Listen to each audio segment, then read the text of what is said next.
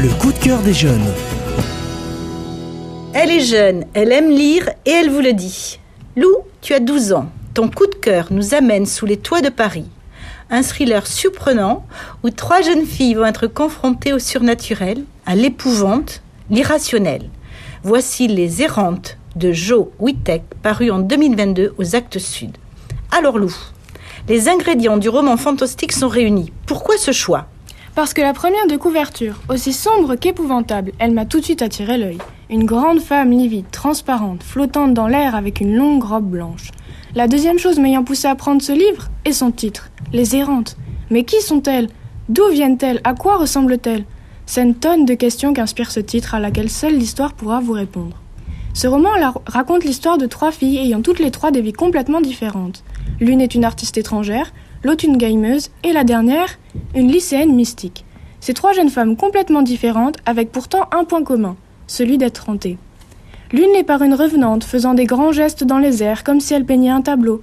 Une autre est hantée par des bonnes sœurs et un personnage de jeu inconnu. Et la dernière, hantée par une belle femme blonde, un bûcher et des chants religieux. Elles ne peuvent en parler à personne, et quand bien même elles le feraient, ne seraient-elles pas prises pour des folles? Jusqu'au jour où ces trois filles, poussées par le même élan, vont finir par se rencontrer pour enfin découvrir la vérité. Quel message se cache derrière ces âmes? Pourquoi sont-elles ici? Que leur veulent-elles? Prête à le conseiller à tes amis?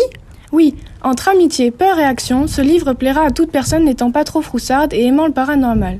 Je conseillerais donc ce roman plutôt à des ados, à des jeunes adultes ou tout simplement à des personnes aimant l'action et l'intrigue. Le choix de Lou, Les errantes de Joe Wittek aux Actes Sud. Roman fantastique, mais pas que. Bien sûr des moments de terreur, vous allez frissonner. Trois jeunes filles face à des fantômes, des fantômes féminins. Voici donc un roman hommage aux premières féministes. Hildegarde Bingen, Marguerite Porrette, Ilma Afklint. Car en ces temps pas si lointains, des femmes étaient jugées comme sorcières, brûlées vives, persécutées, internées, si elles ne pensaient pas par elles-mêmes.